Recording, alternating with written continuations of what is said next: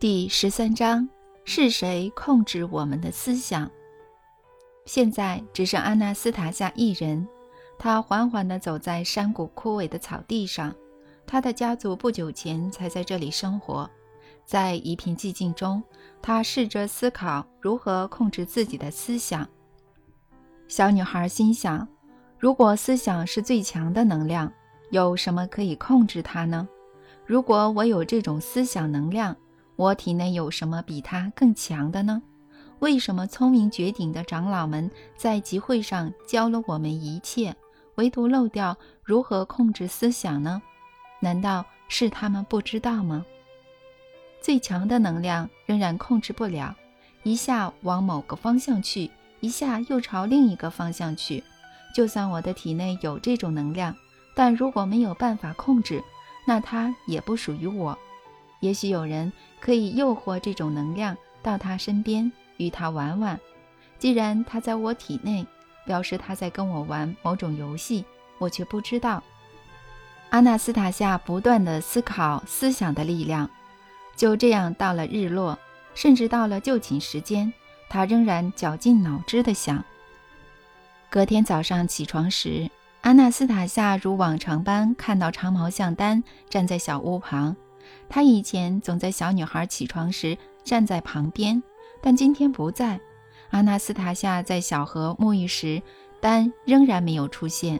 他开始叫他，对着草原的方向大喊：“丹，丹！”他依旧不见踪影。今天晚上，小猫不在他的身旁，早上也没有出现。阿纳斯塔夏认为他们离开了。长毛象得吃大量的植物，但植物越来越少，所以为了避免平白无故的饿死，丹才离开。小猫也跟他走了。但我不会离开，阿纳斯塔夏心想，将草纤维织成的被单披在肩上，毅然决然地往山的方向走去。山后的冰河正步步逼近，阿纳斯塔夏沿着小径爬向山顶。又开始用力地思考如何运用人类的思想这种最强的能量，该怎么做才能让冰河停下来呢？上山后，他站在山的顶端，迎着风，将披肩裹住身体。凛冽刺骨的寒风吹乱他的头发，使他额头上的心形胎记露了出来，又被盖住。但小女孩没有理会寒风，只是一直观察下方的情况。下方的山脚没有任何绿地了，从这一头到那一头，视线所及都是冰河，一块块的冰往山的方向前进，个个巨大无比。但这还不是主要的冰河，后面还有更大的冰层推着。阿纳斯塔夏心想。看来这座山挡不住这么巨大的冰河。山的一边冷到没有植物了，另一边也将如此。接着，仿佛被他说中，他听到冰层碎裂的声音，一道水流在碎冰从下方倾泻而出，冰层顺着融冰越来越靠近山，一路上不停地铲起前方的土，推着倒掉的树木。阿纳斯塔夏望向最高的冰层，被眼前的景象吓到了。长毛象丹站在那里，头顶着巨大的冰山，在这庞然大物旁，长毛象看起来也没有这么大了。阿纳斯塔夏马上想起，丹曾认真听他说，思想的能量可以做很多事情。他也想起自己告诉过他。他的大头里一定有很大很强的思想，他以自己的方式理解这句话，心想：如果用它装着大思想的大头顶住冰层，说不定就能让冰河停下来。阿纳斯塔夏拔腿沿着小径冲向山脚，去找站在那里的长毛象丹。强风和刺骨的雪花将小女孩的披肩吹落，但她没有捡起来。他跳上一块岩石，结果没站稳，滚了下来，摔个四脚朝天。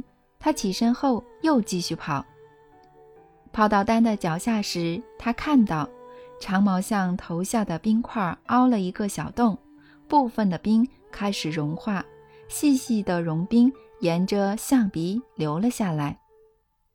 长毛象在寒风中颤抖，阿纳斯塔夏在他的脚下看到同样冷得发抖的小猫，它和丹一样，用头顶着冰，用头想要阻止冰河前进。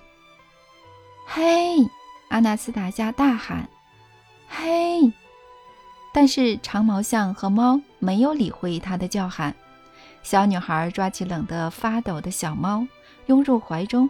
开始摩擦它的身体。当它稍微暖和后，阿纳斯塔夏将它推到长毛象的背上。小猫使尽全力，却仍跌了下来。第二次才成功爬上去。阿纳斯塔夏站在岩石上，想办法靠近长毛象的耳朵，并轻轻地对它说：“丹，我忠诚的丹，你聪明又忠心耿耿，你很善良。”也知道思考，虽然不见得是对的，但我们可以想办法解决。思想不是只在脑中，而是随处可见。但你得回到山的另一头。长毛象站在原地不动，身体偶尔哆嗦一下。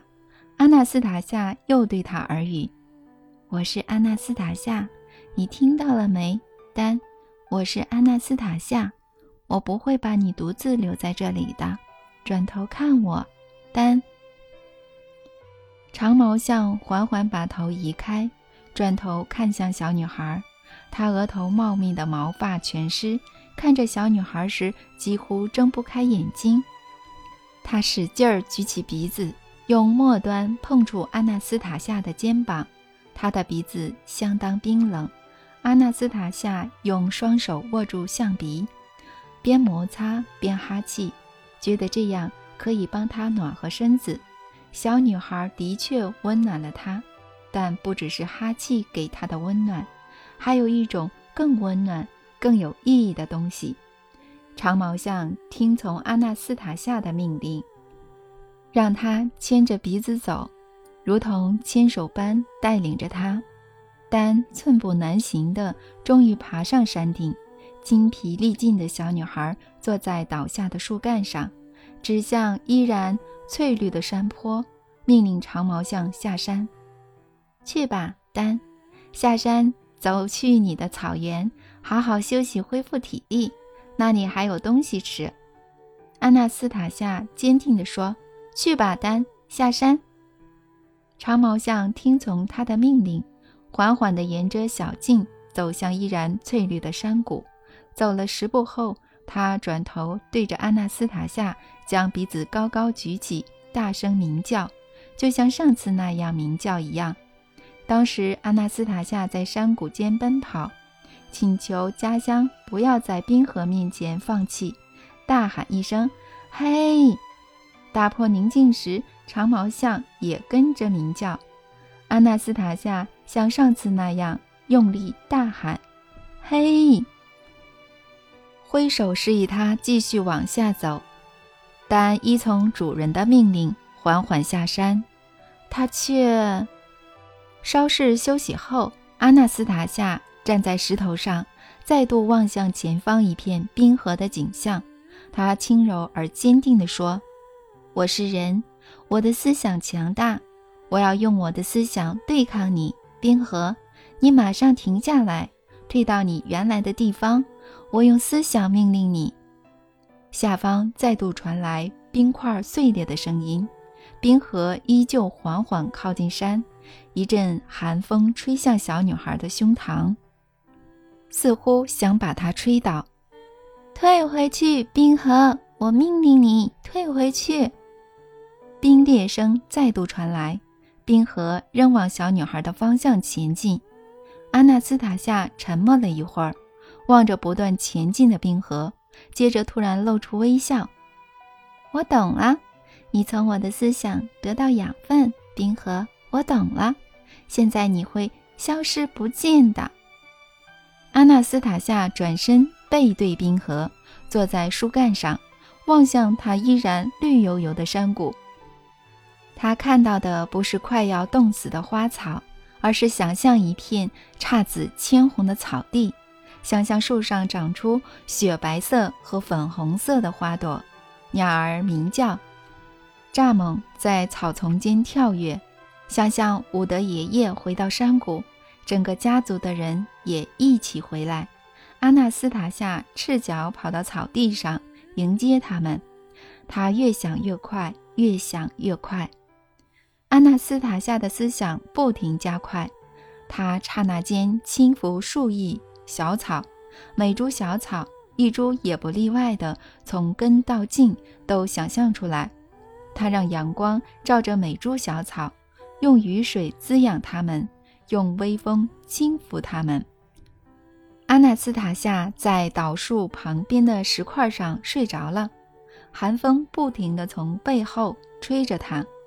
他虽然睡着了，思想仍一直加快。思想就像急速的闪电一般，碰触了周遭的一切，万物因而苏醒，空间中诞生新的生命。阿纳斯塔夏的整片家园似乎从沉睡中醒了过来。即使小女孩阿纳斯塔夏一睡就睡了数千年，她的思想依然继续运作。她的思想，强大的人类能量，在山谷上方游荡，轻抚着昆虫、小草、小猫和长毛象丹。冰河开始颤抖、碎裂，连前进一毫米都办不到。冰河渐渐融化，融冰沿着山谷外围流入河川和湖泊。冰河融化了，无力抵抗人类思想。这个宇宙最强的能量。第十四章：这些人会往哪里去？冰河融化的水形成一条大河，湍急的水流沿路带走石头和倒下的树木，冲走表层肥沃的土壤，带走地上的植被和在里头生活的所有生物。不过，村民被迫舍弃的家乡山谷。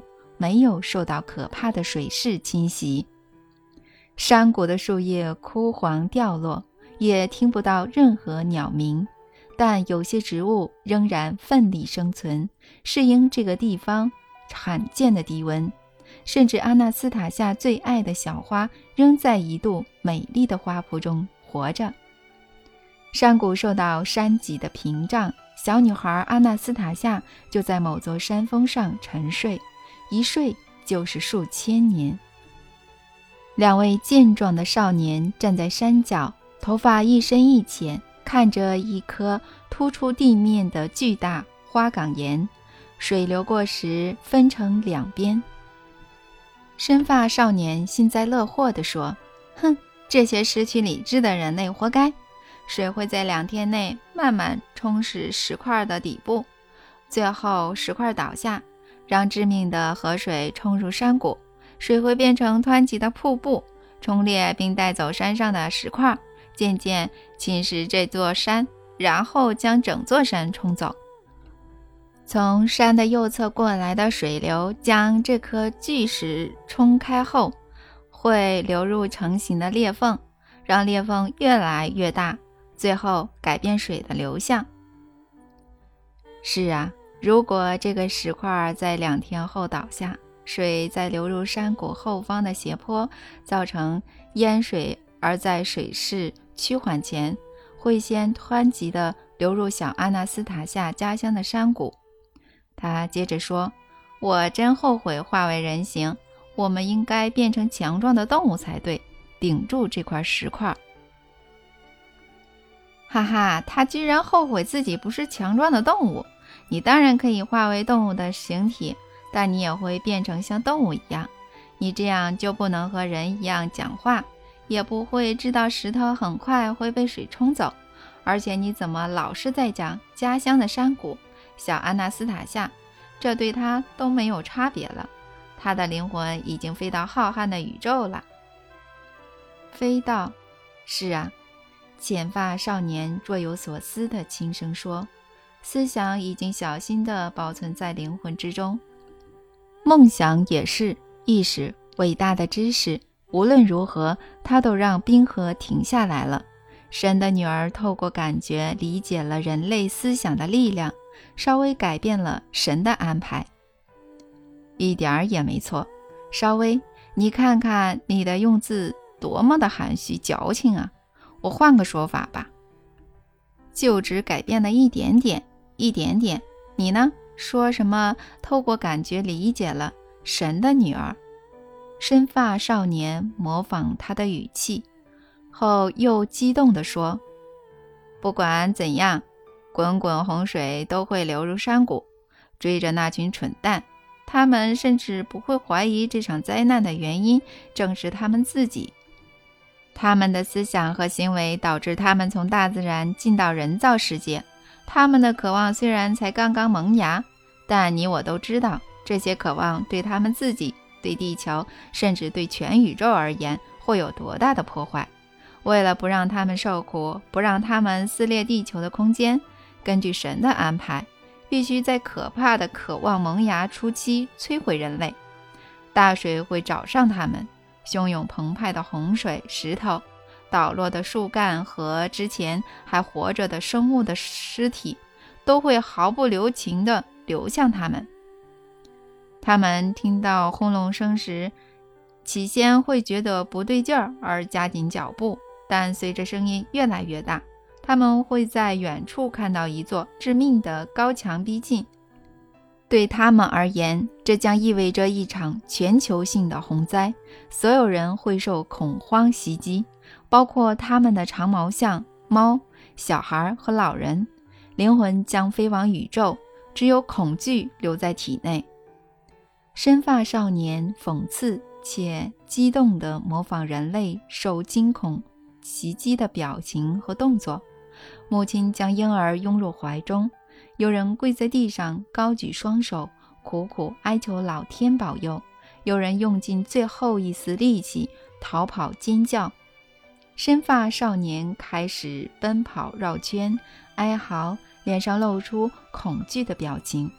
他后来停下来，看着村民逃开的方向，说：“我脸色苍白的兄弟呀！”你知道这些人会有什么无法避免的命运吗？这样看来，山上睡着的那个小女孩没有为神的安排带来实质的改变。兄弟，我不喜欢你这样模拟人类的未来。身为宇宙能量体的我们，可以做点什么？我们不应袖手旁观。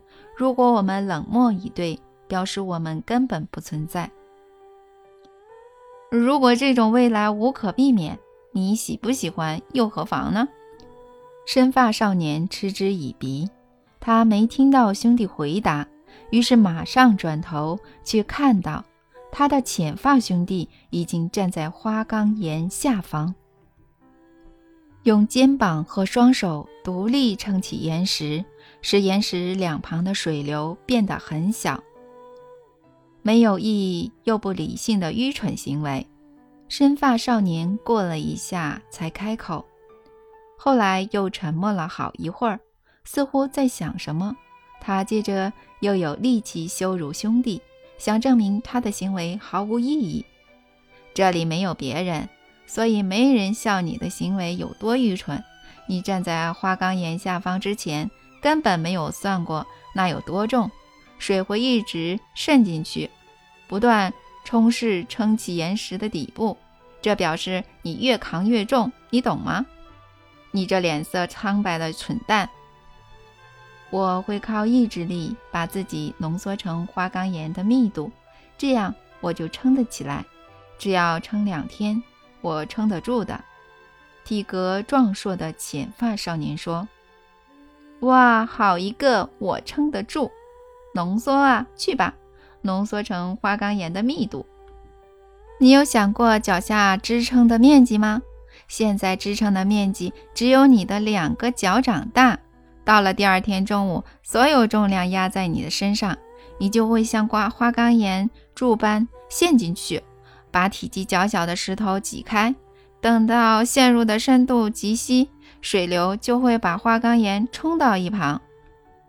我会伸直双臂，这样就能再撑半天。撑是撑得住，但撑不了半天，顶多一小时之后就会发生土石流。真是脑袋不清又固执的人。神的安排自创世纪以来从未出现过任何差错，这点我很明白。既然人类踏上荒唐的发展道路，最好在路途一开始就让他们沉睡。说不定新的地球文明会了解自己的使命，到时我们也能理解，宇宙会看到新的行为，不是现在这般粗糙的行为。这不是地球第一次透过灾难清理人类累积的脏污了。你救的到底是谁呢？未来亲手为自己和所有地球生物创造地狱的人类吗？需要我提醒你技术治理的道路，未来会将他们带往何处吗？需要我提醒你吗？你怎么不说话呢？嘿，你可真行，正在浓缩石化呢。现在讲话有困难了吗？那就不要讲话。很好，就跟石像一样站着，看看你想拯救的人类未来会有什么景象。我一直很欣赏他们，他们身上有最不开化的愚蠢、荒唐和空虚。但你不喜欢看这些景象，现在就给我好好看。我脸色苍白、石化而动弹不得的兄弟，看吧。哦，不得先让你听不中听的话。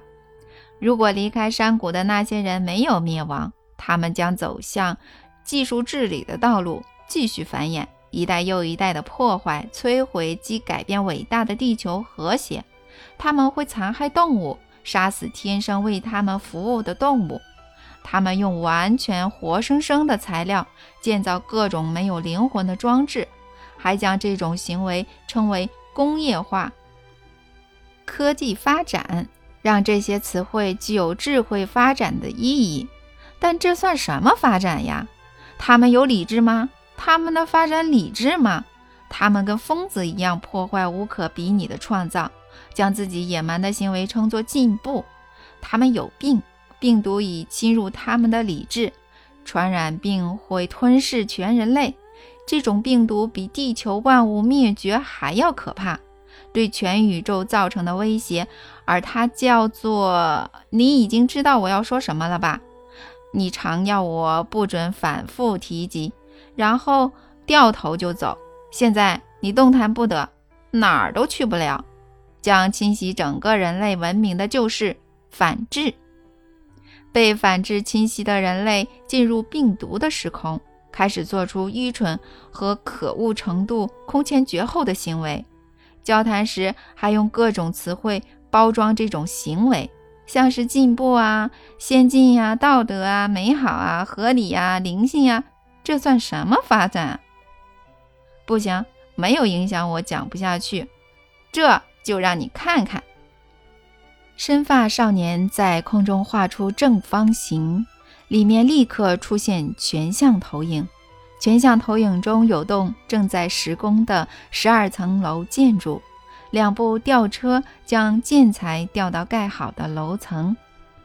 透过窗户可以看到一些头戴橘色帽子。身穿蓝色连身衣的人忙着施工。深发少年解释：“他们将这种有很多方块、难以解释的东西称为家。反制使人变成反人类。他们扭曲了我的家背后的概念和意义。家是一个由人类思想构成而有生命的空间，反映着他们自身的思考能力。”他们却用人造的水泥方块取代了家，他们将此称为家，简直跟理智开了一个大玩笑。宇宙不需要他们受限的思想，因为那些已经变成反制的温床不断滋长，并提升反制的力量，而这个温床也越来越大。全像投影开始横向延伸，出现很多人造的水泥方块建筑。有些已经倒塌，但头戴橘色帽子的人又在原址建造更高、更新的水泥方块建筑。深发少年继续说：“想要获得住在这些方块的权利，他们必须完成理智生物人类不该去做的事情。他们可是神子女神啊！我脸色苍白的兄弟，你看看他们的行为。深发少年又动起手，方形全像投影再次出现，但这次是间大超市，一堆人拿起各式各样的商品，放进金属的篮子，然后走到成排收银员的其中一个，要为他们所选的商品付钱。这些都是来自水泥方块的人。他们每天做着不配称上理智的事，将此称为工作。工作可以拿到一张张叫做钱的纸，这里你可以看到他们用赚来的钱换食物。神创造万物之初，理智的人类只要伸手去拿自己喜欢的神圣创造，就能好好享用，增强内在的能量，让身体感到满足。但人类改变了生活方式。变化程度大到身边没了神的食物，他们用纸换来的食物更没有神圣的能量。创造这种生活方式的生物称不上理智，这是反制造成的。方形影像变成一位女收银员的特写，人一个接着一个走到收银台，将各种包装盒子、罐子和瓶子放在他面前的桌上。他带着微笑与每个人说：“您好。”然后将包装扫过某面玻璃，收银机上出现现代商品价钱的数字。女收银员向对方收钱后，再次笑着说：“谢谢光临，欢迎下次再来。”现在方形影像特写那位女性的脸，她转身背对排队的顾客，弯腰捡起掉在地上的塑料袋。就在他转身背对顾客的那几秒钟，他的脸上出现某种悲伤又无奈的表情。他眯着眼睛，透露难以言喻的疲倦。他一手捡起袋子，一手扶腰，因疼痛而皱眉。整个过程非常短暂。当他面向人群，脸上再度露出笑容，继续对每个人说：“你好，谢谢光临。”欢迎下次再来。深发少年解释：“你看到了吗，兄弟？在你面前的就是你称为女神的生物。她坐在用一堆小螺丝和电路制成的机器前，她简直不如这些小螺丝完美。这台机器没有灵魂，没有理智，只是依照预先设定的程式运作。而他一天坐在机器后十二个小时。”敲打按键，并向每个人道谢。他为什么要向每个来的人道谢呢？没为什么，就是因为他是机器人。他本应该拥有理智，却花十二个小时坐着敲打某种机器的键盘。他大半人生都要做这种事，最后才能住进水泥方块。理智才不允许这种事情发生。这表示反制的病毒在他的体内作祟。这个女人不是人，而是反人类，活在反智的时空。她的内脏受损，她无法获得正常的食物，血管的血液因为必须久坐十二小时而凝固阻塞。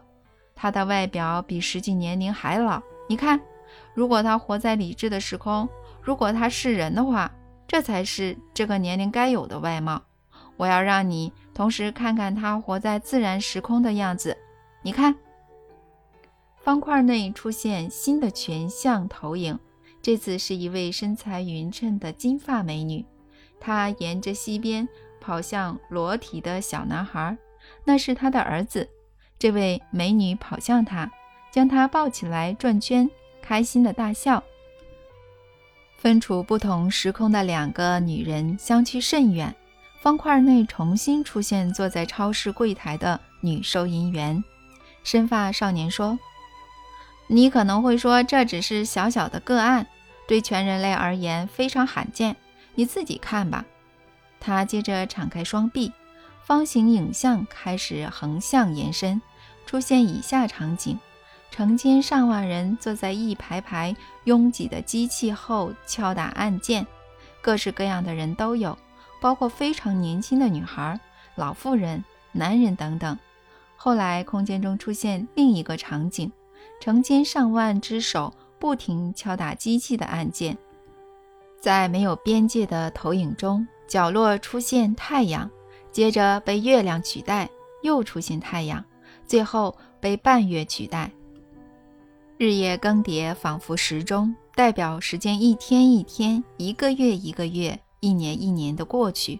但是从左到右，充满整个画面的所有人依然敲打按键，如机器人般重复：“您好，谢谢光临，欢迎下次再来。”您看啊，兄弟，等一下会有更有趣的，给你看看人类的未来。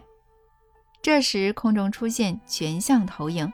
特写一名持剑奔跑的男子，一副呲牙咧嘴的样子。接着换成一个人躺在地上的泥泞中开枪。后来又有三个人发射大炮。突然间，整个画面人山人海，每个人都很渺小，好让画面塞进更多人。他们用刀剑、草叉、镰刀、长枪和大炮砍杀、射杀彼此。徒手勒死对方，还拳打脚踢。空中的飞行器向地面的一大群人投放接触地面就会爆炸的物品，将地上的土和人的残骸炸飞。理智的生物会制造这种混乱吗，兄弟？他们做出反制的行为，还为这种混乱找了借口，将它称为战争。在这种屠杀中立下大功的人。会被授予各式各样的勋章，得到勋章的人也会骄傲地佩在胸前。他们还学会通过法律合理化这种永无止境的屠杀。身发少年再次挥手，空中又出现全像投影。这次画面分成很多格，每格都是不同大厅的内部。一些人坐着聆听台上讲话。身发少年解释。他们用很多名称叫这些地方国会、议会、杜马、议院，但本质都一样。你看到坐在这些地方的人了吗，兄弟？你还是看得到的，快看吧！坐在你面前的人正在为不同的国民，基本上就是全人类立法。他们立法立了几千年了，但从未出现过完美的法律，也不可能会有。你懂吗，兄弟？你肯定懂的。深发少年大笑起来，幸灾乐祸的笑声在山谷间回荡，山脊传来阵阵回音。他笑完后，对着所有坐着的画面大喊，好像里面的人听得懂似的：“你们永远不可能写出完美的法律，因为你们根本不知道什么才是最重要的。你们不知道每个人和全人类的使命。”这个使命，宇宙的使命，只要九个字就能表达。这是所有法则的基础，只有它能如线般的将地球的法则串在一起或反映出来。但你们不知道是什么，你们全都忘了。你懂吗，兄弟？他们忘了什么才是最重要的，而且身处反智的时空，他们忘了只要九个字就能表达他们的使命。这九个字是什么呢？你想要我说出来，对吧，兄弟？你肯定想，绝对很想，因为你总是在说这九个字，渴望人类可以明白。你说了，他们却没听到，因为他们身处反智的时空。如果我说了，如果我们一起说，他们就会听见，开始付出行动，最后变成人。但我偏偏不说，就让他们争论到下次世界浩劫吧。不过到时会有前所未见的规模和威力，灾难毫不留情地降临，他们也无力透过法律避免。这些生物知道大难临头，甚至知道背后的原因，却怎样也改变不了自己的生活方式。他们看起来依然像人，但仅止于外表。兄弟，你稍微想想看，他们几百年来自行发明了各种机器取代人的能力。你看看他们变成了什么？空中出现全像投影，右侧是一位身材匀称、只穿缠腰布的俊美少年，左侧则是穿着短草裙的少女。他们之间有一个圆圈，里面有很多颜色不同的小圈。我要在这个圆圈让你看到每个人与生俱来的能力。人类能做的很多。全像投影内，日月更迭。少年抬头仰望天空，说：“今年的天空可以看到九十亿零八十二颗星星。”少女回答少年：“亲爱的，你在上方的天空其实可以看到九十亿零八十三颗星星。有一颗你没有注意到，因为它还不亮。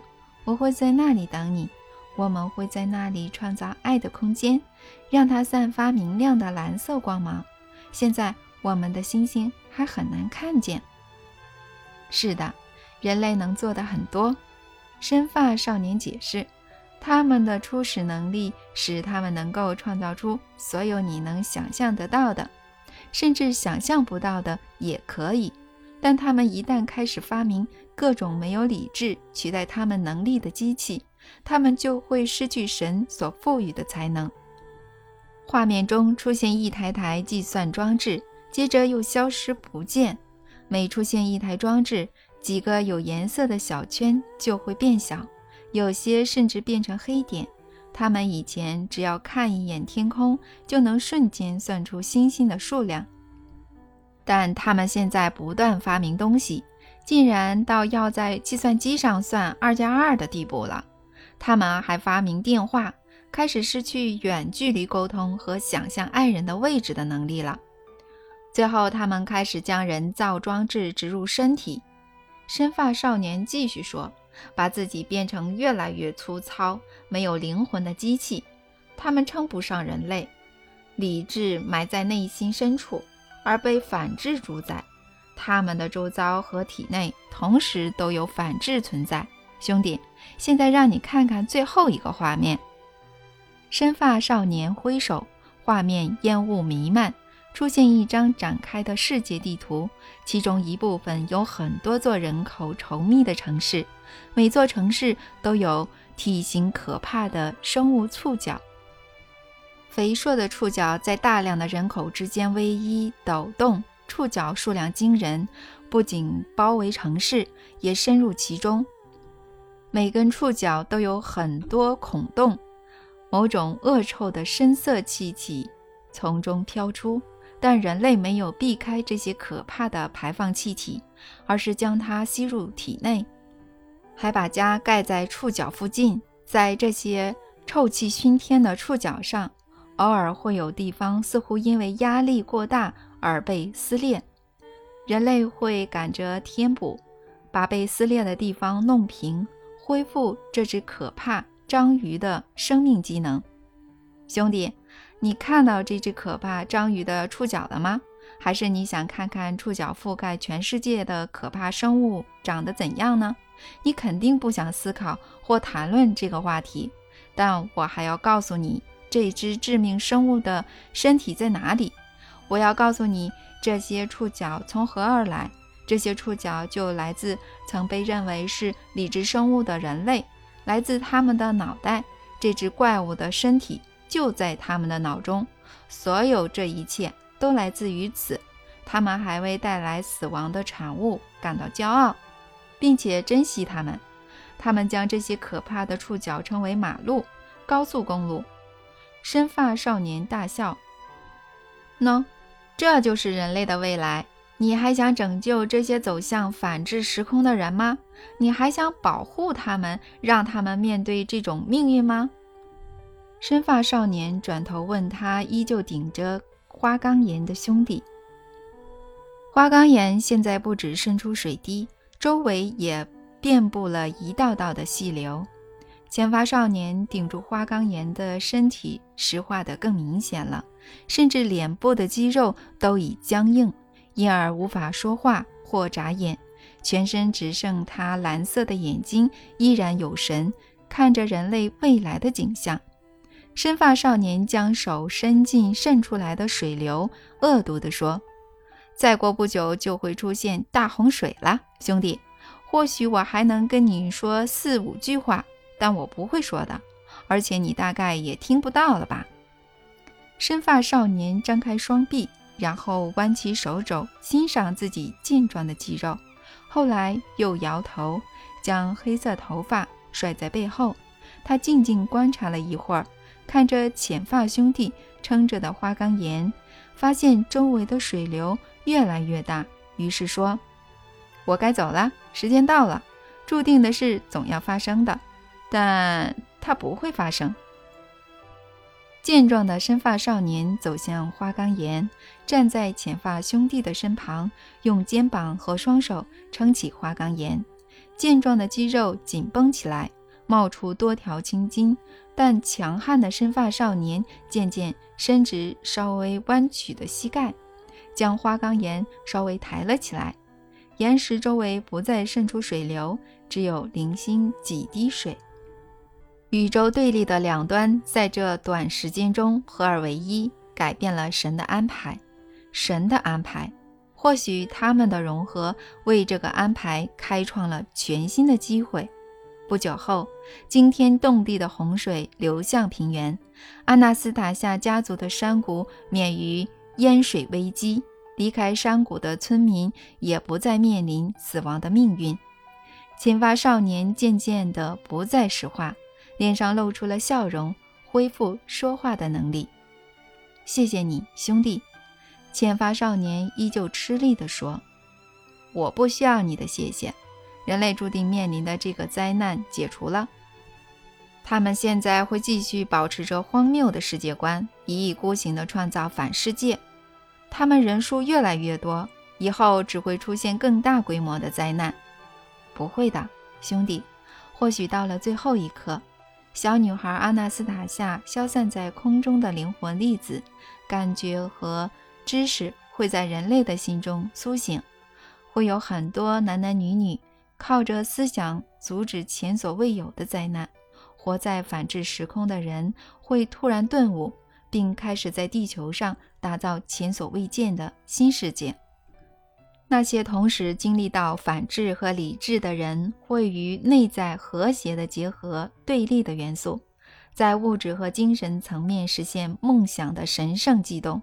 他们不仅会实现出来，还会加上自己梦想中的完美。阿纳斯塔夏沉默不语，我也没有说话，试着明白我听到和看到的一切。过了一两个小时，我才问了他一个问题：